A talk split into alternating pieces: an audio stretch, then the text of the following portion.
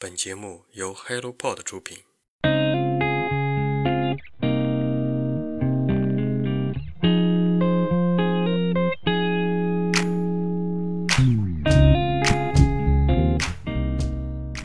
Hello，大家好，欢迎收听《人间观察》，这是一档探索有趣而独特灵魂的访谈播客。如果你想透过他人的视角观察不一样的生活体验，这档节目能为你的人生带来改变。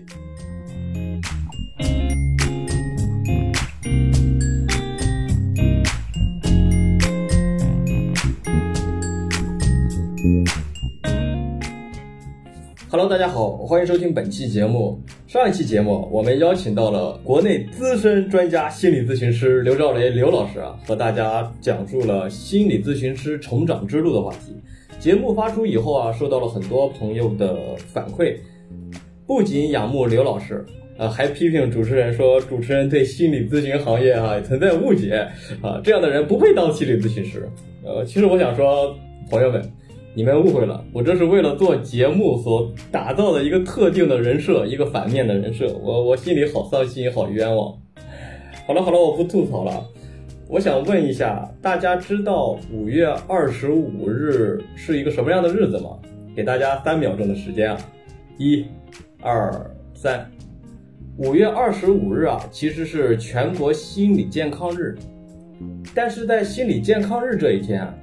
有多少人心理是健康的？我有一个非常大的疑问。其实，对于这个答案，我其实抱有一种悲观的一个评价。我感觉可能百分之七八十甚至九十的人，他的心理其实是不健康的。但是这又引出了一个话题：我们怎么知道自己的心理是健康的呢？对于这个话题啊，我们今天再次邀请了刘老师，希望通过他的一些专业的一些指导。让我们明白我们的心理是否健康。大家鼓掌欢迎。好的，谢谢主持人哈。刚才听了主持人的开场白，对我还挺抬举的，还挺抬高的。这个我表示很感动，很感谢哈。其实。我也就是一个这个心理咨询或者说心理服务的从业者嘛，没有那么高的水平，也没有说那么牛的地方，无非就是希望能有机会能通过这个平台跟大家聊一聊关于心理健康呀、心理服务或者说心理学的一些这样的基本的东西，然后起到一个科普宣传的作用。然后呢，也是通过这种方式，希望能够让大家对这个心理学啊，对心理健康能有一个更多的了解。然后也是能够让生活中可能有更多的幸福感和更更多的一些开心。话不多说啊，回到这个刚才主持人提的这个话题，就是今天是心理健康日嘛。那么确实可能有很多人其实有疑问的，那我的心理到底算不算健康呢？这个话题哈，我没法用一句话就给出一个特别准确的这个答案，因为每个人情况它是不一样的。呃，但是呢，其实可以这么说，绝大部分人是属于心理正常，但是心理不太健康或者心理不健康这样的一种状态，能起码占到百分之八十左右吧。当然，这个百分之八十是一个约数哈，因为我也没有做过很准确、很详尽的调查，只能说从这个概率、从这个生活经验来讲的话。呃，可能得有百分之八十左右的人是属于心理正常，但是心理不健康，或者说亚健康状态。嗯，这里呢，既然提到了这个心理正常但心理不健康，那我就有必要去对这几个概念或者标准做一下简单的解释吧。这个问题我记得在上次节目中应该也是提到过的哈。就是关于怎么样去诊断，用什么样的标准去判断、去分类，呃，一个人的心理状态，它是属于什么样子的？当时应该是提到过三个概念，呃，应该是一个是心理异常，这是一类，或者说是一个标准。呃，第二类就是属于心理正常，但是是属于心理不健康，这是第二类，这也是人群非常多的一个群体。第三类就是心理正常，而且心理很健康，这种吧是属于应该是比较极极品的存在了，就是属于心理状态非常好的那种了。其实从这个心理健康服务的角度来讲的话，比如说我们心理咨询师通常是服务于心理正常的这两类人群，就是心理正常但心理不健康，或者是心理正常但是心理健康这两类人群。因为这两类人群在人群中的比例能占到百分之九十以上吧，九十以上或九十左右，就是说它的比例是非常高的。而心理异常的这一部分呢？可以这么说啊，就是心理正常，心理是否正常，心理正常和心理异常这个标准或这个偏它的判断是高于心理是否健康的。所以说，一旦说出现了心理异常了，那肯定不归我们管了，就是它已经不属于我们正常的心理咨询范围内的事儿了，它只能归精神科医师去负责。比如说非常典型的精神分裂症，然后这个幻觉。呃，严重的人格障碍这些，它是属于已经是属于很严重的心理异常问题了，它已经不是说我们咨询师能够处理的了，这部分肯定不在我们的范围之内。而这个心理正常指的是什么呢？我的工作生活都是正常的，呃，我的生理上是没有病变的，只能说有些时候我可能，比如说受到情绪困扰啊，受到一些生活中的不顺心或者突发事件的刺激。导致我的情绪状态呀、心理状态呀出现了一些不稳定啊等等，这些是属于正常的心理，只是说呢，它因为各种各样的原因出现了一些情绪或者说心理状态不稳定，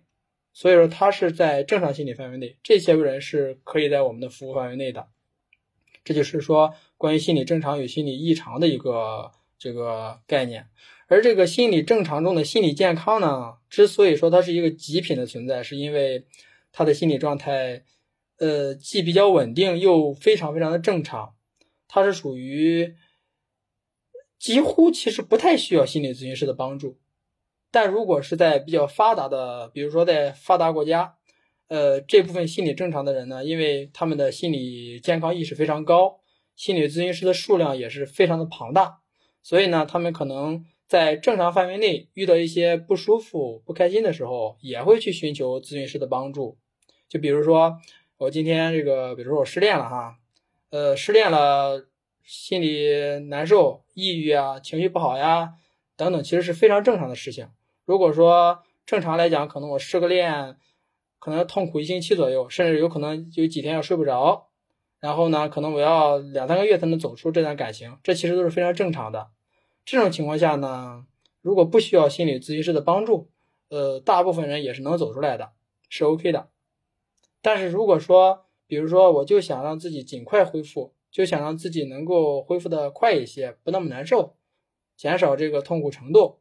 嗯，我去找心理咨询师的帮助啊，也是 OK 的，也是可以起到一个缓解和提升这种恢复效率的这样的一个作用。这部分人其实就是属于心理比较正常。呃，但如果说心理正常，但心理不健康呢？还是以刚才这个例子吧，比如说我失恋了，对吧？我失恋了，但是呢，我也没有因为失恋就神经不正常了，就整天不能工作生活了，就就就得去神经病院、精神病院了，也没到这程度。但是呢，我失恋了吧，我半年都没有走出来，我失眠了一个月。这个程度应该来说就比较严重，因为其实失恋的话，嗯，当然我们不说那种八九年那种特别深的感情哈，不说那种很极端的，就是说比较正常的这种恋爱关系，两个人虽然说有感情，然后，但如果说你要失眠一个月，甚至两个月，失眠三个月，然后要半年甚至一年都被这种感情所笼罩着，被这个阴影笼罩着，不能走出来，那么只能说这个人心理就不是太健康。他心理还是正常的，因为他可以有正常的工作和生活，但他痛苦的程度太高了，已经超出了大部分人的痛苦程度了。这种情况下，应该就可以理解为心理不正常。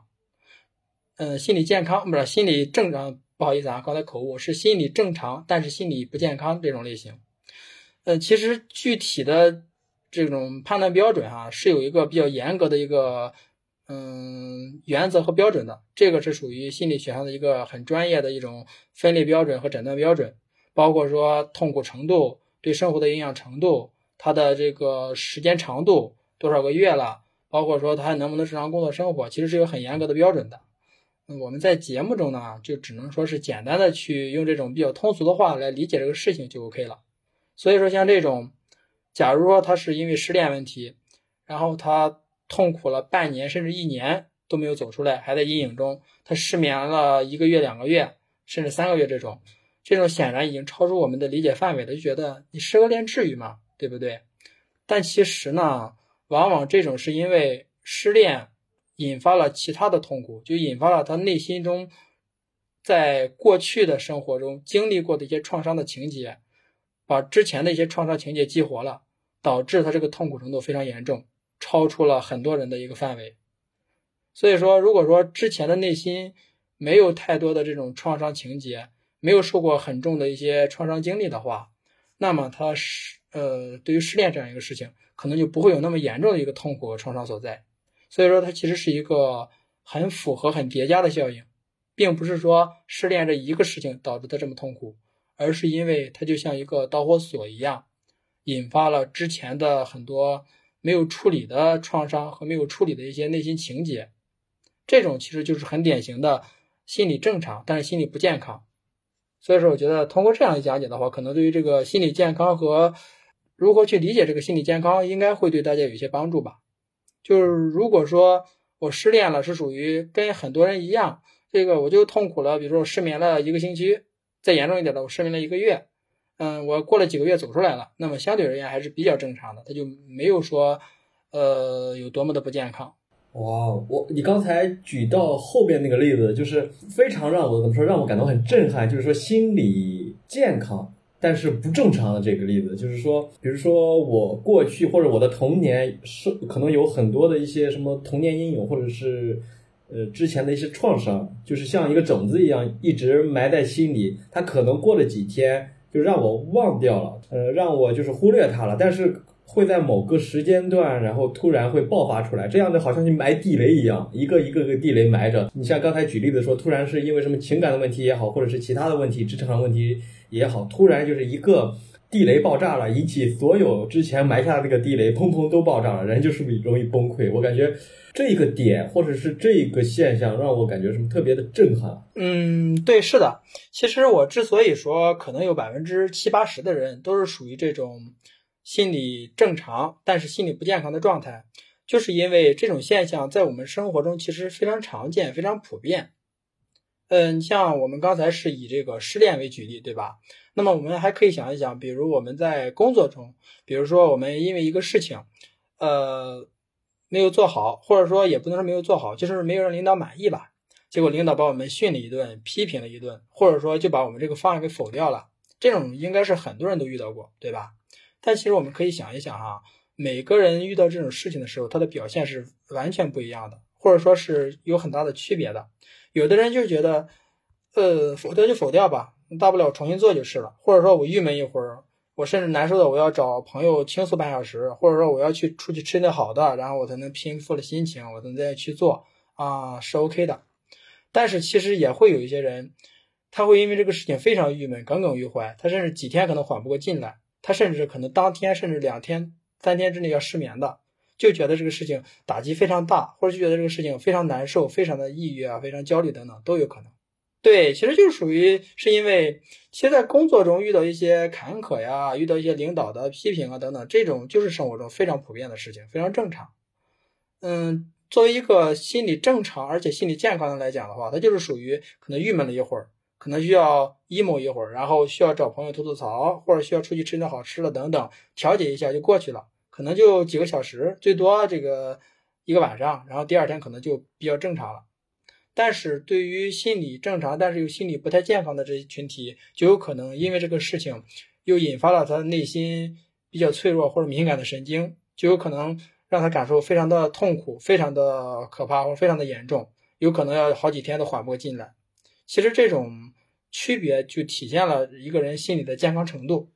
当然了，这个对于心理正常人来讲，心理健康或者说心理不健康，它也没有一个特别明显的界限，就是说你两天难受就健康，你五天难受就不健康，那不肯定不能这么说，它只是说一个程度的不同，没有一个特别明显的界限。但是呢，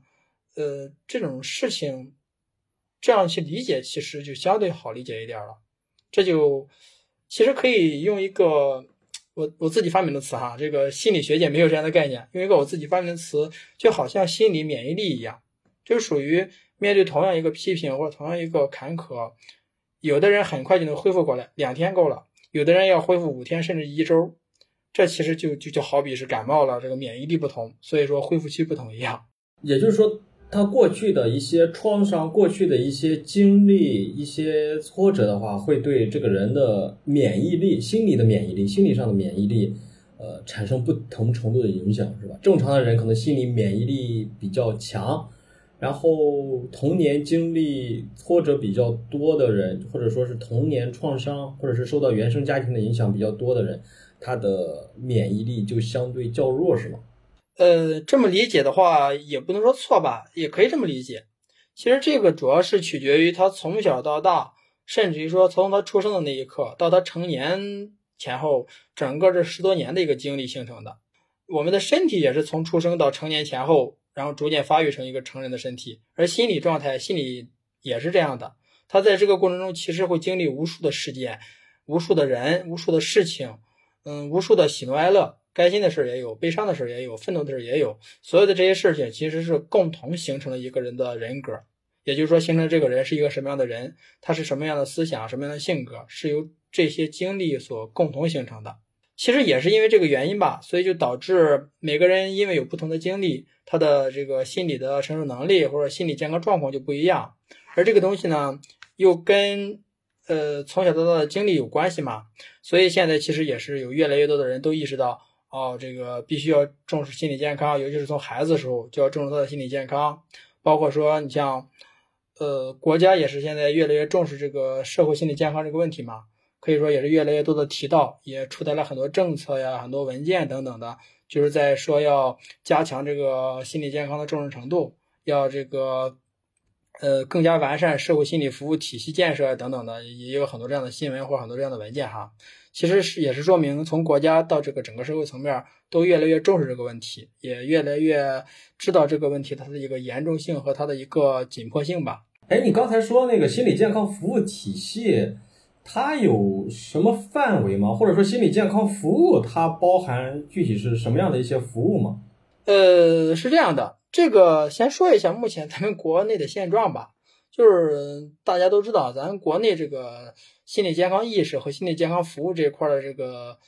跟国外发达国家差距确实还是蛮大的啊。这个咱也没什么避讳，也也可以说不怕揭短，它就是这样的。你像国外可能平均，比如说每多少多少人就可以有一个这个心理咨询师，或者说比如说。某个社区有多大的一个规模的一个社区啊，或者说这样的一些居民呢，他就可以平均到一个心理咨询师啊等等，会有很多这样的资源，会比较充足一些。但国内目前来讲，肯定这个心理咨询师的数量呀，还有这个心理服务的这些机构呀，或者说这个呃社会大众对于心理健康或者心理咨询这个意识的程度呀，都都还是比较低的嘛，就还是一个很不足的状态。所以说，在这种情况下，其实就会导致，呃，怎么讲呢？会导致一个这样的问题，就是大众的心理健康意识低。那么，尤其是在像一些比较传统的地区，哈，这这个咱就不提什么地方了，毕竟这个挺敏感的。反正就是说，在一个思想比较传统、不是特别开放、不是特别开明的地方吧，其实人们对这个心理健康和心理咨询的这个认识，哈，会存在很多让人哭笑不得的事情。呃，我跟你说一个，我前几天跟一个算前辈吧，跟一个前辈去交流的时候，他提到的一个事情，就是说他的心理咨询室是开在一个小区里嘛，然后呢，就小区里经常会有一些人，可能是一些退休的或者一些没得有什么事儿的人，可能就在那一块转悠啊，跳广场舞啊等等的，然后就经常有人会听到人议论说，哎，你看那边开了一个心理咨询室，你你让你们家孩子去看看吧。看看是不是有什么毛病啊啥的，就这么一种让人很哭笑不得的一种经历或者现象吧。其实它折射出人们的思想认识上，还是把这个心理咨询呢跟治病相关联的。就是很多人会认为，我去接受心理咨询，其实我就是有病去治病了。有很多人会存在这样的一种想法，所以说这其实会会让人联想到一个问题，就是什么样的人会走进心理咨询室呢？什么样的人可以接受心理咨询服务呢？其实呢，就目前来说，很多人还是认为我有问题，我有毛病，我有病了啊，我心理上出问题了，我才去找这个心理咨询服务的帮助。呃，当然了，其实如果说心理上已经出问题了，肯定是需要这个心理咨询帮助的，这个是毋庸置疑的。但其实呢，在很多时候，即使我们认为我们没出问题，我们没有毛病，我们可以进行正常的工作生活，那么其实也是可以接受这种心理健康服务的。嗯，这个地方我其实会经常提到心理健康服务，就是为了区分这个心理咨询和心理健康服务这么两个概念吧。虽然说他们都是跟这个心理服务相关的，但其实呢，在现在。嗯，很多人的意识中还是有区别。就像一提到心理咨询，很多人其实是会理解成是治疗，会理解成是我有问题，我有毛病了，我心里出事儿了，得病了，我才去找心理咨询师去做治疗。这就意味着有更大一部分比例的人会觉得自己生活、工作一切正常，一切 OK，没有问题，我没有毛病，那我就不需要去找心理咨询师呀。但其实我们可以想一想啊，比如说这样一种现象，比如。呃，睡不着觉的，入睡困难的，失眠的，应该有很多人有这样的这种困扰吧？你不说的不就是我吗？啊，原来你也是这样。但是你会觉得自己是一个有病的人吗？呃，不会，不会，不会，对吧？你只是觉得自己好像状态不好呀，或者说这个睡眠质量不好，睡眠不好，对吧？你不会觉得觉得自己心里有什么问题？十几年这样子。啊，对呀，你看多么严重，其实都已经十几年了。其实也是很痛苦的事情，但是不太会有人会把这个跟自己有病需要治疗联系起来。还有就是，比如说像我们刚才提到的，说我如果说被领导训了，嗯，工作上不顺利，我难过了好几天，我甚至可能失眠了两晚上，但是也不大会有人会觉得我就是有病了。有一些这个意识比较先进的、比较开明的人，可能会觉得我是不是心里有什么样的问题啊？我是不是可以去寻求帮助啊？但是还更多的人可能不会这样想。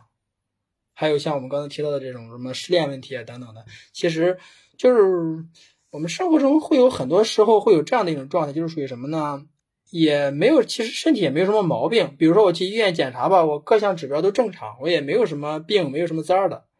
没有病，但是呢，我就过得很不舒服，我就过得很不开心，我就经常容易情绪特别有波动，我就特别容易脾气暴躁，别人一点就着，或者说我就特别特别容易患得患失的，比如说别人轻轻的一句评价，我就能难过好几天，我就觉得我自己是不是不好啊之类的。其实各种现象其实是非常多的，非常普遍的。这这不是一种性格问题吗？呃，是啊，但是其实性格就是人格的很重要的一个组成部分呀。其实我们通常如果说人格，很多人不理解是什么，但一说性格，很多人就可以理解了。但是为什么性格会有各种各样的就这么大的一个差距呢？其实也是体验了这个人，体现了这个人的他的心理状态是不一样的。就你比如说有些人，我遇到失败了，或者我被别人评价了，甚至说我被别人无端的指责了，你爱怎么指责怎么指责，我才不管你呢，我就过好我自己的日子就行，我就活得很洒脱很自在。你反正你又影响不了我，我又不吃你家大米。我也不喝你家的水，我也不用你家的 WiFi 的，对吧？那你爱咋说咋说。但有的人就比同样是面对别人的一个批评啊，或者别人的一个攻击啊，他就会就会郁闷好几天，就会觉得，哎，我是不是做错了？我哪里是不是做的不好了？哎，我是不是这个这个又又又做了什么不应该的事情？这个导致人家对我有意见啊，等等，就会自我往轻了说叫自我反思，但他如果程度严重了，就不是自我反思了，就成了一种这种怎么说呢？自我贬低也好，或者说就是对自己极端的攻击，对于自己极度的一个不信任、极度自卑的一个状态。其实这种呢，你不能说他有病，也不能说他心理不正常，你只能说他是可能心理不那么健康，然后有一些敏感呀，或者有一些自卑呀、偏激啊之类的。这种其实在生活中非常常见，但是他又不至于去影响我们的工作呀、生活呀，不至于有太大的影响，可能有只是有轻微的影响。会让自己，比如说过得不太舒服，然后不怎么幸福，经常有一些痛苦的这个情绪体验等等的，会经常焦虑啊，经常一些内疚呀、自责呀，可能这种会比较多。所以说吧，这就是属于有太多的人，他他他没什么病，他真的没病，但是呢，他就是过得很不舒服、很不爽。这种其实就一定程度上可以算是心理正常，但是呢，心理不太健康，或者说心理就是不健康。哦，哎，你刚才提到了一些什么焦虑、忧郁、呃抑郁，社会上比较常见或者突出的一些心理问题有哪一些啊？反正我让我举例子的话，我就能举两个，一个是焦虑，一个是抑郁，就这两个。啊，是，嗯，你举的这两个，因为它已经是高度概括、很浓缩的一种表达了，所以说它确实能想到的也就是焦虑和抑郁，因为这两个太普遍了，它也太多了。只是说呢。焦虑或者抑郁其实是很多人都有过的这样的体验，它具体的分类和由引发到的事件呢也是非常多种多样的，所以它就导致几乎每个人都肯定会有过这两种情绪，就是这两种情绪，如果说没出现过，或者至少有一个没出现过的人，我目前还没遇到，我估计呃也非常非常少，因为这是属于人非常正常、非常基本的情绪，它不可能没有的，每个人都会有。那所有的人都会遇到焦虑加抑郁的情况吗？呃，其实焦虑这个词吧，呃，焦虑这个概念，它的范围，它的本质其实是恐惧。就你讲什么时候我们会焦虑啊？肯定会担心一些事情，担心一些不好的事情发生才会焦虑，对吧？那为什么会担心呢？就是害怕这个事情发生会有不好的一些影响嘛？就因为害怕某些结果嘛，所以它的本质其实是恐惧。而其实焦虑和恐惧的这个，如果从心理学专业上的区分的话，其实本质一样，区别就在于恐惧。比如说，恐惧症是指有有确定具体的目标，比如说我就恐惧某个东西，或者我就恐惧某个事情，它是有非常具体的目标，这叫恐惧。但是当我没有特别具体的目标的时候，我处处于一种很弥漫性的，就是一种很恐慌的情绪，我也不知道恐恐慌的是啥，我也不知道。或者说它不是由一个具体的事情引发的，它可能是由很多的事情、很多的东西共同作用的。这种情况下，通常我们称之为焦虑。但其实它的本质是一样，都是担心、害怕某些东西或者某些事情的发生。它的本质是恐惧。但是恐惧不就是惧嘛？就是咱们所说的喜怒哀惧中的惧嘛？这是人类的基本情感呀，惧。而喜的话就就是开心嘛，这个肯定每个人都有。而这个喜怒哀惧这个。哀在一定程度上是和抑郁有一定关系的，哀的话就属于哀伤伤心嘛。其实这个哀伤和伤心一定程度上它和这个抑郁是有关系的，但它不完全一致，不完全等同，它只是说是呃有关系，它都是属于情绪状态比较低落，就是心情比较低落，通常在心情不好这样一种范围内。所以这种这个焦虑和抑郁哈，几乎是人人都会遇到。只不过这个现代社会怎么讲呢？可能是因为从整个社会大环境来讲也好，还是说从这个人们普遍承受的压力角度来讲吧，包括这个网络时代哈，这个可能网络时代把很多信息的传播都放大了，所以导致就大家都嗯处于普遍这种信息的相互影响之中，就会觉得呃好像全世界都在全社会都在焦虑。嗯，但其实想一想，比如说在网络还没有那么发达的地区，就比如说在广大农村地区吧，其实呢，呃，人们的普遍焦虑程度，也许，嗯，我不敢下断言哈，我只是我是只是根据经验判断，也许比城市里可能焦虑程度要轻一点。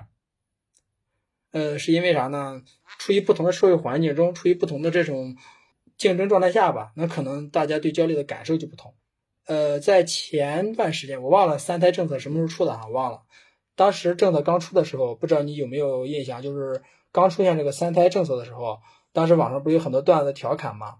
然后大家会普遍的说，真正的富豪是不担心多生孩子的，他们他们有钱。对对对。而真正的底层人民也不担心生孩子，因为他们怎么都能养活。对。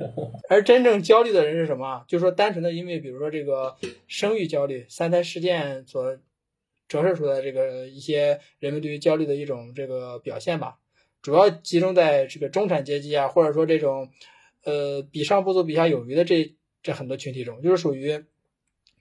呃，让他们去养孩子呢，他们会属于类似于那种一定要把这个孩子养得很成才啊，或者对孩子期望很高，就觉得培养一个孩子要花费特别多的金金钱和精力，所以就会觉得特别焦虑。但是你想，对于那种特别有钱的人，他资源多，肯定不担心。而对于那些，嗯，不不太有钱，或者说比较还处于比较社会底层、比较物质不太丰富的那些人来讲，也许也不会太在意，因为我们这我们这一代人，比如说这个八零九零后，其实就是从不太富裕的生活中这么过来的嘛，然后好像也没觉得这个孩子有多难养，因为总体期望值低啊。对对对对，所以其实这个这也是跟这个我们所处的群体和这个整个社会环境是有关系的，就是说大家对于这个呃焦虑或者抑郁的这个感受程度也不同。嗯，但是有一点不得不说的就是，社会大环境会对人们的这个呃性格呀或者说心态呀会产生很大的影响，导致人们的这个心理状态有一些很大的呃影响。呃，就比如说。就比如说比较近的这个疫情吧，因为疫情三年刚过去嘛，疫情导致了首先人们的社会生活方式其实发生了很大变化，现在是刚刚放开，刚刚恢复。前三年的话，真的是到处风控也好，整天这里去这个核酸，那里去什么健康码的，反正就是影响了很多生活状态。同时呢，最关键的是它影响了经济，导致这个经济确实比较困难。以至于大家的收入也在减少，然后大家的这个生活方式又在改变，所以这种整体大环境的变化呢，也会去很大程度上影响人们的这种嗯情绪状态。可以说，因为这个疫情的影响，整个社会的这个焦虑值肯定上升了不少。而焦虑和抑郁这两种嘛，其实往往是相伴而生的，所以就以至于呃很多人这个焦虑程度也提升了，这个抑郁程度也提升了等等。这是一个社会大环境的影响。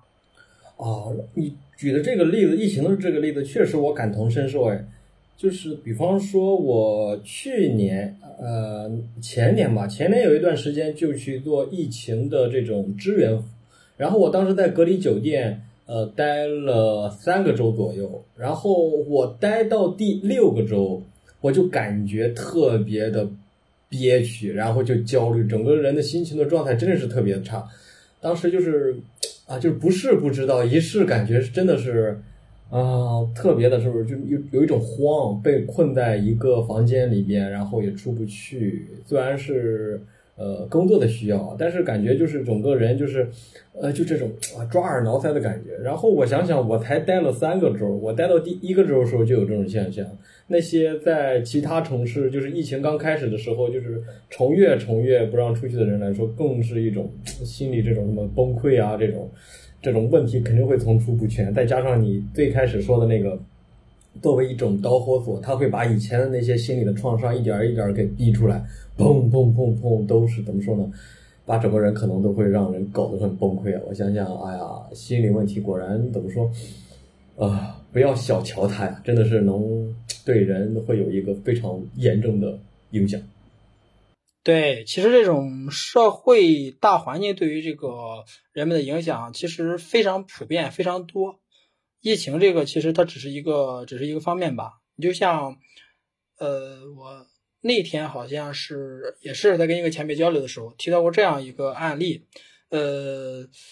这个案例吧，我我不具体说什么案例了，我只是说这个案例所体现的一种现象吧，它也是一种整体性的社会性的现象。就比如说，呃，一个女孩，然后呢，长期的不能进入亲密关系中，呃，也就是说不能谈恋爱，就很难推进。她最多最多能推进到什么程度呢？她可以跟一个男生牵牵手，这已经是到了最极限的程度了。呃，如果说这是二三十年之前的话，我们能理解哈，因为二三十年那社会上对于这个男女之间的这种接触，可以说是非常非常严苛的。你你怎么可能在大街上随便拥抱一下、亲吻一下？那那挨收拾的，对吧？但是你像在今天这个社会下，大街上真的是随处可见牵手的、拥抱的，甚至接吻的，就是可以说很普遍了，对吧？其实这意味着什么呢？就是。对于现在这个社会环境之下，对于嗯男女之间亲密接触已经比较很宽容了，属于一种很正常化的一种这样的一个标准了，对吧？但是在这种情况下，如果说你跟一个男生只能止步于牵手，就你们已经准备谈恋爱，准准备去往对象的方向发展了，甚至已经确定恋爱关系了，呃，但是你就能牵个手，你甚至连可能拥拥抱一下，或者说接吻一下都都做不到的话，明显是不太正常嘛，对吧？这种其实就是属于。你说他跟男生去谈恋爱不能接吻，你总不能说他有病吧？你也不能说这个人就就就就就就心理不正常了吧？这其实呃，这属于典型的心理正常，但是确实心理不太健康，他内心肯定是有很大问题的，不然不可能说会到这种程度。但是你也不能说他有病，但这种人其实就属于非常典型的，呃，不能说应该吧，应该这个词有些太呃敏感了，可以说是非常适合，非常适合通过心理咨询的方式去帮他去解决这样的问题。当然，嗯，这这这样的人其实有很多人是有这个意识的，他是知道自己应该去寻求心理帮助的。呃，其实我真正想说的是什么呢？通过这个例子，这个非常反常的例子来说明，首先这是一个正常人，他是一个。不是有病的人，但是呢，他心理状态确实不太对劲。然后呢，他这种心理状态的不对劲呢，确实也是因为社会大环境影响的。呃，为什么呢？是因为他这个问题的根本原因在于，他小的时候生活在了一个非常重男轻女的家庭，他的出生其实是一个意外。就是说，呃，当然这这确实是生活中很常见的例子哈。我只是把说社会中。或者说这个咨询中很常见的一类案例，然后变成了以一个人的形式说出来，就是说他，呃，生活在了我忘了的什么年代了，反正就是那种重男轻女比较严重的时候，又是计划生育的时候，只能生一个，但他家里呢又非常非常的希望生个儿子，碰巧的是当时医生诊断错了，把他诊断成了男孩，然后他就这么降生了，所以说以至于他出生之后知道了这一切。可以说，你想想，一个非常重男轻女的家庭，然后呢，大家以为他是个男孩，结果生下来是个女孩，那么对这个女孩的心理的影响是有多么的就有多大？他就好像是一个不该存在的人一样呀，因为他本来就是一个意外啊。如果当初医生没有诊断错，那他可能就被打掉了，他就不会存在这个出现在这个世界上了。所以说，这就会导致他对于男性这个角色，或者说对男人这一类人来讲。就会觉得，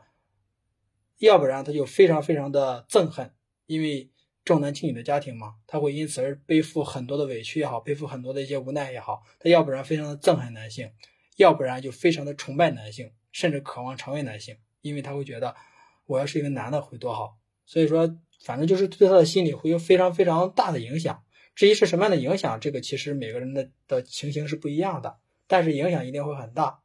这就导致他在跟男生去发生亲密关系啊，或者说再去跟男生谈恋爱过程中，他是无法享受这个过程的，因为他对于男生内心是有各种各样的一些冲突的情绪所在的。他要不然很憎恨男生，要不然很恐惧啊，或者很想成为，甚至把自己当成男生等等。所以说他在跟男生都没办法进行一个正常的这种呃亲密关系的进行，或者说谈恋爱的进程，他是没法正常进行的。这种现象其实非常非常的多，就是因为曾经这种重男轻女的思想呀，或者因为这种经历啊，导致自己成年以后在亲密关系中出问题，不管是不能结婚，呃，谈恋爱老是失败，还是说结婚之后家庭不幸福，各种矛盾等等等等，嗯，其实非常多。但是很多这种现象的根源就是属于，比如说这种重男轻女的思想。但重男轻女，它其实不是个别家庭啊，它是属于在一个时代很多家庭都这样，它甚至是一个时代的一个思想的缩影啊。所以这种它就属于是一个社会文化或者社会大环境对人带来的一个影响了。但是这种影响呢，其实它影响的人非常多，而且生活在重男轻女时代的人，他长大之后，你也不能把这一类人群就定为有病，或者说就把这一类人定为不正常，也不是，人家正常的很。只是说，因为社会，呃，某些局限性，或者某些历史的局限性，所形成的一些特有的现象，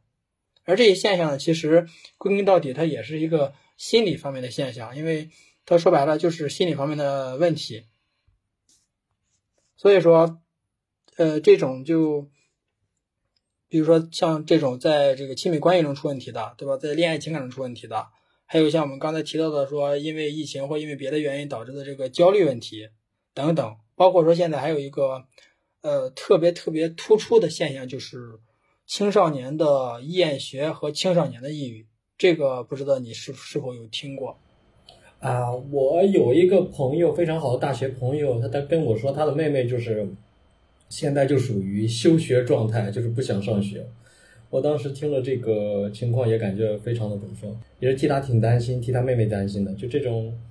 嗯，休学啊、厌学的这种情况，我感觉好像越来越普遍了。可以说非常普遍。这其实，在前几年我刚开始在涉及到这个心理服务和家庭教育这块的时候，也是我非常非常，呃，不能说迷茫吧，也是我非常惊讶的一个现象，就觉得现在的孩子竟然抑郁的这么多，然后厌学，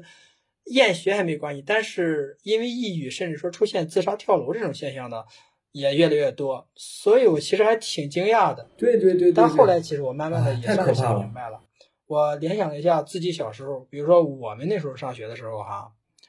呃，不上学的有很多。当时跟我一起上小学的那些伙伴们，坚持到初中的连一半都不到，就陆陆续续都辍学了。有的是因为学习不好不上了，有的是因为各种家庭问题啊，各种学校的各种问题啊，包括说同学关系等等各种原因吧。呃，反正有很多不上的，可能甚至有一半的人都辍学了，因为那时候太那已经是二十多年前了嘛。但是我没听说过我们那一届或者我们那那个年代的哪个孩子因为上学而抑郁甚至跳楼的，在我们那真的是一从来没发生过。有很多人可能这个不上学了、辍学了、去打工了等等都有。虽然说混的也许不是太好吧，但好歹人家不至于说出现抑郁甚至说跳楼。但现在就完全不是那样了。现在你很少能听到说哪个孩子辍学了或者什么样的，但是厌学和抑郁的现象真的是特别多，甚至说跳楼的也不少见。啊，对呀，我现在都觉得什么经济上去了，还是说社会发展发展好了，这个人的幸福越来越差了，搞得我都觉得生孩子都感觉是一种罪恶感，会让他越来越不幸吗？让他来到这个世界上，我感觉。大环境是普通老百姓像我这种感觉很难去改变的。然后，如果我是把他生出来，让他来到这个世界上，会不会让他会变得不幸？我感觉好可怕呀！这个这个现象，我可能有点悲观。呃，也不用这么想，不用这么悲观。其实，但是你说的我是能理解的。包括我所平时能接触到的一些朋友，因为我平时可能社交活动比较多，认识的朋友，尤其是单身朋友也很多嘛。其实是也能感受到他们这种焦虑或者这种想法也是很多的，就觉得生一个孩子好难呀，把一个孩子培养成人就感觉特别困难，以至于说觉得这个事情，甚至说干脆别做了算了，反正那么难。其实也不是这样的，呃，其实可以暴露一下我自己啊，我在很早之前，的好多年之前了。我对孩子也是很讨厌的，因为孩子一哭一闹啥的，我就很慌，我就不知道怎么哄，我就觉得特别麻烦，所以我那个时候对孩子很排斥。那是好多年之前了，但后来，呃，尤其是当我接触了心理学之后，逐渐的这种现象就消失了，就缓解了，然后以至于完全没有这种现象了。现在其实我还挺喜欢孩子的，我现在对于孩子非常有好感。呃，应该说是两个原因吧。从我自身的角度来讲，我觉得这个很大的变化应该是两个原因，一个就是因为自身的一些情节也好，自身的一些创伤或一些阴影是被疗愈好了，所以说这个影响就没有了。再一个原因就是因为接触了心理学之后，然后因为心理学里面是有儿童心理学的，它是有这个发展心理学，是专门讲人的成长的，从出生到成年嘛，专门讲成长的，包括说什么样的经历、什么样的家庭环境、什么样的这个。呃，氛围会让孩子有什么样的一些影响？这些东西都知道了之后，就会发现哦，这个事情没有想象那么难。其实做一个正常的父母就 OK 了，就就就很简单。就嗯，培养一个孩子，并不是像大家想的那样那么那么难。之所以说很多人会觉得特别难，包括说现在社会上这种呃青少年或者学生的厌学现象这么严重呢，其实很大程度上是因为家长这边出了问题，是因为家长啊。你好像很惊讶，对啊，呃，确实是这样的。其实也不用惊讶，现在有很多家长其实已经意识到这个问题了。就是你想啊，孩子从出生的时候是一个，呃，接近于一张白纸，不能说他就是一张白纸吧，接近接近于一张白纸一样。然后呢，在不同的家庭中成长，变成了社会上这种。各种各样的人，这么一个五彩斑斓的世界，各种各样的人，形形色色的的这样的现象，这样的人，其实就是因为每个家庭情况都不一样，他从小的经历不同呀。所以，其实孩子的问题不能说完全是哈，绝大部分情况下，它的原因是在于家长这边的，就是说孩子厌学也好，孩子抑郁也好等等，大部分情况下原因是在于家长和家庭环境的。但是家庭环境一般也是因为家长所营造的呀，因为一个孩子他自己是没有生存能力的，他必须依附于家长，必须是在家长的这种照顾保护下才能够活下来，尤其是小的时候。所以说，他的一切实际上都是由这个。可以说，他的家庭环境、家庭氛围，包括跟这个家长之间的关系，基本上都是由家长所主导的。所以说，其实主要原因是在家长身上的。你像现在有很多的，包括咱们刚才提到的那个，呃，因为生孩子多了之后觉得养不过来而焦虑的这些这种思想啊，这种顾虑，包括说给孩子报特别多的补习班儿，给孩子去。弄特别的辅导课呀等等的，其实都是体现了家长一种非常焦虑的思想，就是属于现在这个社会有很多的家长是特别特别焦虑的，他们生怕自己的孩子输在起跑线上，生怕自己的孩子被别人超过去啊，这个不如别人呀等等。那当然了哈，这个虽然说原因在家长这儿，但并不是说这个事情就是家长做的不对，是因为也有很多不可控的因素。你比如说社会竞争，它确实就这么激烈，它确实就越来越内卷。导致说，比如说，我记得是初中，好像经常有提到一个说法是，呃，初中的孩子要分流吧，比如说有一部分比例要分到技校去等等，就是很多那种社会现象呀，很多这种现实中的压力啊等等，就导致家长也不得不卷。所以说这个东西呢，其实也不能怪家长，它就是属于一部分原因，就是因为社会压力就这样。再有其他的原因，可能就是，比如说家长自身，他是不是从小就是就是。比如说一路被要求学习一定要好，一定要进步，等等等等，怎么样？然后一路就是很努力的学习，才打拼有了现在的一切。所以说，生怕这个万一自己的孩子学习不好了，以后可能又过得不好啊，等等，就是各种原因吧，导致其实家长的焦虑比较重，而家长的焦虑一重，肯定会传导到孩子这儿。按你这么一说的话，我觉得分成就是家长的焦虑分成两种情况，一是个人的一些经历、个人的自身的情况，再就是咱们所处的一个社会环境、国家的政策的一些影响、外部环境的一些突然的一些变化，也会导致家长可能会产生一些焦虑啊，感觉哎，做家长太难，好累啊。这么说吧，也可以吧，其实。真实的原因肯定不止这些，只是说，如果说从这个环境和自身两方面去归因的话，或者说去做这个原因思考的话呢，肯定也没问题。因为大方向上，无非就是要么是我们个人，要么就是外边环境嘛，基本上就就是两方面嘛。但其实具体的原因其实就复杂的多了。你就像有些，比如说有些家长吧，可能就希望自己的孩子比自己要强，就传统思想就有什么望子成龙嘛。就有有很多人会有因为这样的思想，就可能让希望让孩子过得比自己强，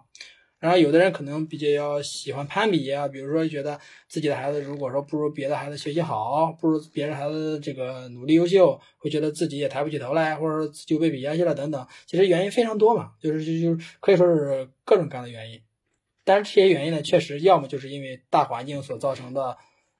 就我们都生活在这个社会环境中嘛。肯定都会被这种社会大环境所裹挟，所以就受大环境的影响是一一个很主要的方面。再一个特别主要的方面就是这个家长自身他的人格、他的思想呀、性格呀是怎么样的。比如说他是一个大大咧咧的性格，喜欢把孩子放养，还是一个比如说非常努力上进、对自己要求非常高的一个性格。所以说要求孩子也必须努力上进等等，就个人原因等等，基本上可以说是两方面。但是呢，不管是哪一方面吧，反正孩子的抑郁也好，孩子的焦虑也好，大部分情况下肯定是家长所传递过去的。因为孩子本身，他他就是一个上学的状态嘛，然后在家里生活，在家里吃住，呃，由家长养大，他本身因为孩子自身的原因所产生这种情绪的也有，但是没那么多。听了刘老师的这个解读，让我感到松了一口气啊！我就感觉。我好像找到了一种什么一解决问题的一根线，而且是一个非常明确的线，就让我我知道该怎么办了，我知道该向哪一些方向努力了。原来，呃，我可以从这些方面去解决这个问题，感觉松了一口气啊。啊，还有一个问题，其实就是说，刚才咱们聊了这么多现象，这么多的问题的话。那我们到底应该怎么办？我觉得这也是我，甚至是说在听这期节目的所有的一些朋友们都可能关注的一些话题。我们知道问题了，那我们怎么办呢？有什么措施来让我们，或者是家长也好，其他的一些身份的一些人也好，变得更加幸福，心理更加的健康，更加的正常？嗯，这个问题非常好哈，因为我们做心理咨询的也好，做心理服务，或者说去研究心理学，所有的这个不管是干什么的，最终的落脚点一定是解决问题啊。往大了说叫造福人类，往小了说叫呃解决问题，一定是朝这个方向才有意义。不然的话，研究这么多东西它没有意义啊，对吧？肯定是要让我们过得更幸福呀，让我们的问题能够得到解决，能够有相应的措施或思路才是有意义的。所以说，这个我觉得你这个问题问的就非常好了。呃，面对这些现象或者问题怎么办？有什么措施？呃，如果说从宏观来讲，或者从大方向来讲的话，我觉得可以这么说：首先就是一个觉察和醒悟，这是第一点，也是一个前提。然后其次才是分析和研究问题，分析原因，然后寻找解决办法。然后第三步就是付出实践。有了思路之后，有了知道原因之后，怎么样去解决，怎么样去改善？可以说大体是这三，算是三步吧。当然我自己分的哈，这个在心理学上没有人说做过这样的一个标准分法，是我自己分的。首先就是要觉察和醒悟，再者就是才是针对于问题去分析、去思考，然后去付诸实践。之所以把这个觉察和醒悟放在第一位，其实就是因为，就像刚才我们提到的，很多的现象。它明明是可以得到改善的，明明是可以有方法让它去缓解或者解决的，但是因为太多的人不认为这是问题，或者说太多的人把这个问题的对象搞错了，以至于他没法解决。你比如说，比如说我们刚才提到这个孩子厌学和这个青青少年青春期的一些问题吧，可以说有非常多的家长，甚至可能有超过一半以上的家长会认为这就是孩子的问题，人家别人能学习，你怎么就不能学？人家别人听话，你为什么就不听话？会直接把原因推到孩子身上的，但就别人家的孩子好啊啊，对啊，但这种 情况下，你把这个矛盾、把这个目标放在孩子身上了，你去你想要去单纯的去矫正孩子，而没有从这个家长的身上，没有从这个家庭氛围、家庭关系、相处模式，没有从这个角度去思考问题，直接把问题想到了孩子出问题了，带孩子去做咨询吧。那你要这样的话，可以说解决起来非常难，你不能说没法解决，但是非常困难。因为家庭关系、相处模式、家庭氛围、这个亲子关系这方面，如果说没有调整的话，单纯的去调整孩子，家长没有任何的改变，这种情况下，想要让这个孩子，尤其是青春期的孩子，尤其是到了已经厌学的程度，再去矫正孩子，真的是非常困难。因为你即使从咨询室里矫正好了，孩子愿意跟咨询师建立了好的关系，孩子愿意去改了，一到家庭中呢？家庭环境还是那个样，家庭氛围还是那个样，一切都没变，那他不可能好起来，他还是会回到原来那个样子的。所以说，首先一点就是觉察和醒悟。这个觉察和醒悟指的是什么呢？发，嗯，对于这个现象的觉察和醒悟。比如说，知道孩子厌学问题，也许不是出在孩子身上，也许是孩子和家长都有问题，也许是整个这个家庭环境就有问题。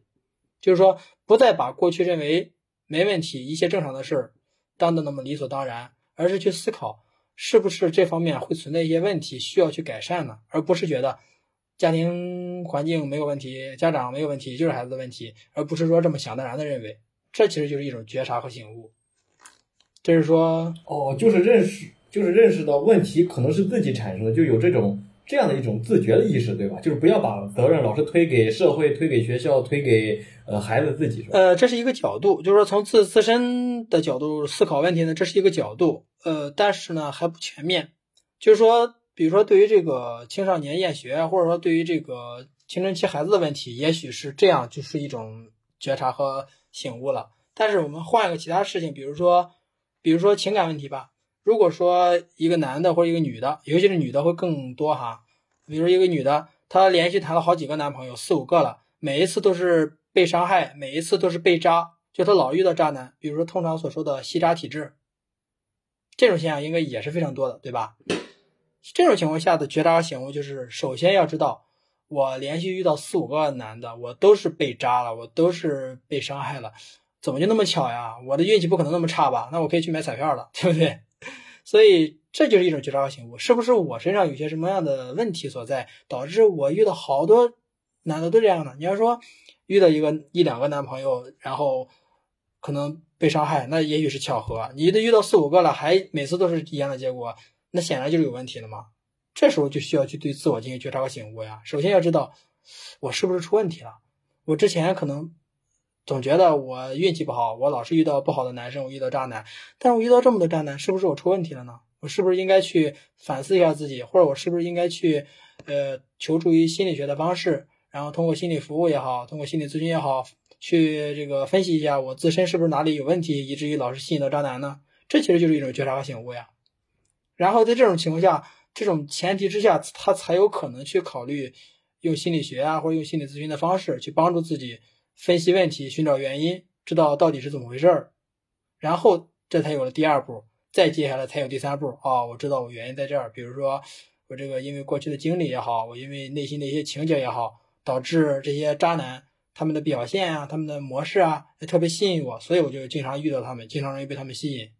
可能好不容易遇到一个好男人，结果呢，发现他的模式跟我内心的需求呃不太一样，我会感觉到陌生感，所以我就容易疏远。哦，原来是这样，那么我下一步应该怎么调整？怎么去修复创伤也好，去呃缓解情节啊，去怎么样处理，让自己呃逐渐变得正常起来？这其实就是一个先觉察醒悟，然后再去。分析问题，寻找原因，然后去思考解决方案，然后再去付出实践，让自己逐渐好起来的这么一个过程。所以第一步一定是觉察和醒悟。为啥呢？因为如果他不觉察和醒悟，他就觉得他运气不好，他就觉得他遇到的男人都不好，他能遇到四五个渣男，就能遇到十个八个，就会一直这么恶性循环下去。到最后的结果很可能是完了，我这一辈子看来是遇不到好男人了，或者说他会觉得。世界上没有一个男人是好东西，那算了，我单身吧。那么这个问题就解决不了了嘛。所以说，任何情况下可以说，解决问题都是从第一步觉察和醒悟开始的。包括我自身也是，我之前的时候有很多的现象，我就已经生活了几年甚至十几年了，我就习以为常了，我就觉得是正常的嘛。结果，这个这个这个一直这样过着也不自知，但实际上可能对外人看来，明显已经看出不正常了，但是自己不知道啊。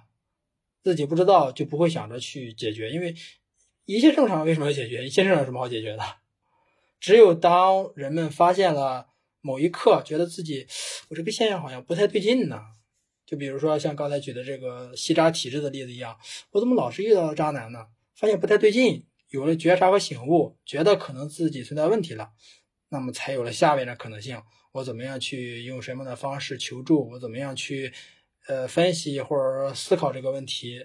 出在哪儿，怎么样去解决，才有了下面的可能性。但是，呃，比较比较不太乐观的一点是，目前咱们这个，反正咱们国内的这个意识吧，还不是那么高，大家的这种心理健康意识还不是那么高嘛，以至于对很多的现象、很多的问题都都习以为常了嘛，所以说就就导致。大家的这种觉察和醒悟能力也比较弱啊。当然了哈，呃，比较乐观的是这几年，呃，不管是因为国家的政策的影响，因为国家的这个宣传推广的力度的增加也好，还是说因为人们的这种学习越来越多了，嗯，其实这几年的人们的这个意识已经提升了很多了。很多人，尤其是一些接受过这个比较好的教育的人，已经开始越来越多的去反思自己，去觉察自己的各种感受，觉察自己的各种现象，平时的各种行为模式是不是有问题，是不是可以变得更好，就已经有越来越多这种觉察了。所以说呢，这个接受心理服务的人也是越来越多了嘛，所以就以至于人们的这种呃，通过心理学或通过这种心理服务的方式。让自己变得越来越好的这种意识也好，还是说这种努力这种过程也好，已经越来越多了。这也是一个所以说比较乐观的事情吧。但是呢，因为确实咱们国内相对而言比发达国家在这方面肯定还是弱一些，所以说还没有那么的发达。但是已经是一个一直在进步、一直在往前走的这样一个过程了，这也是非常好的一点吧。哦，然而听刘老师这么一说，我感觉就是一个觉察醒悟真的是非常的重要。就是大家如果不知道自己真的出现问题，或者说是不想承认自己真的有问题的话，我感觉后边所有的一切的努力都是白费，或者说根本就后面就不会有任何的可能性。对呀，啊，所以就是醒悟啊，觉察，我感觉是现在对于中国目前的一个心理咨询的整个普及来说，甚至说一个中国人追求幸福的一个本身来说，是一个最急迫的一个问题，最急迫的一个现象。嗯，对，说的没错。其实这个觉察和醒悟呢，呃，也不关，也不完全说是因为个人觉察和醒悟做的不够，也不完全是这样。很大一定程度上也是因为社会整体的这个整体的氛围和整体的这个意识还没那么高。就比如说，当这个社会的这个宣传力度越来越大，然后科普力度越来越大，呃，越来越多的人对于心理学有所了解，呃，有所学习，大家越来越多的知道，原来很多的现象，原来很多的一些表现、一些行为模式，是因为可能存在问题，或者说可能心理存在一些呃情节或存在一些问题。是可以通过心理学或者说心理服务的方式，让自己的生活过得更好。当这些被越来越多的人知道，被越来越多的人所了解之后，那大家的这种觉察和醒悟能力自然就上去了。就好比，呃，就好比说我们刚才举的那些例子一样，大家都习以为常了，觉得社会中很多人都是这样过来的，那大家觉得正常，那就不存在觉察和醒悟的问题。但是当这种宣传越来越多，当大家所接受到的学习和知识，越来越普及的时候，大家就会觉得，哦，这样好像不是太对头，这样好像是可以改善的，好像并不是那么正常的。那么这个觉察和醒悟的这种意识和能力，自然就提升上来了。这其实也是跟整个社会文化呀、社会的这种科普的程度等等都是相关的。啊，我觉得非常感谢刘老师这期节目。虽然咱们做这期节目是为了五二五心理健康日这个这一天吧。做的一个心理的一个心理健康、心理咨询的一个普及，但是我觉得对于我来说却是出乎意料的一个收获。无论是作为我一个个人也好，还是作为一个其他的一些社会责任，作为一名父亲也好，我感觉啊，我真的有太多太多的一些平时忽略掉的一些点，但是很可能在我的将来，甚至现在已经对我的心理、对我的个人的人生造成了一定的影响。甚至有一些点可能会对我将来的我的女儿可能会产生影响。我感觉啊，幸亏今天能听到刘老师对于心理健康和心理咨询的一些阐述，我感觉啊，真是出乎我的意料的一期节目啊！我自己首先 非常的感谢，谢谢谢谢刘老师。然后非常感谢朋友们，如果你听到这里，如果你还有和我一样的一些困惑或者是一样的一些感悟的话，呃，欢迎你们在下面留言。同时，我们也会呃根据呃听友们的留言，然后会把你的任何的一些问题、任何的一些反馈反馈给我们的刘少林刘老师。呃，希望嗯我们今后在心理咨询、心理健康的道路上一起成长。大家并肩前行都是相互找到自己人生的幸福。Ok 呃本期节目我们就到这里我们下期再见拜拜。拜拜。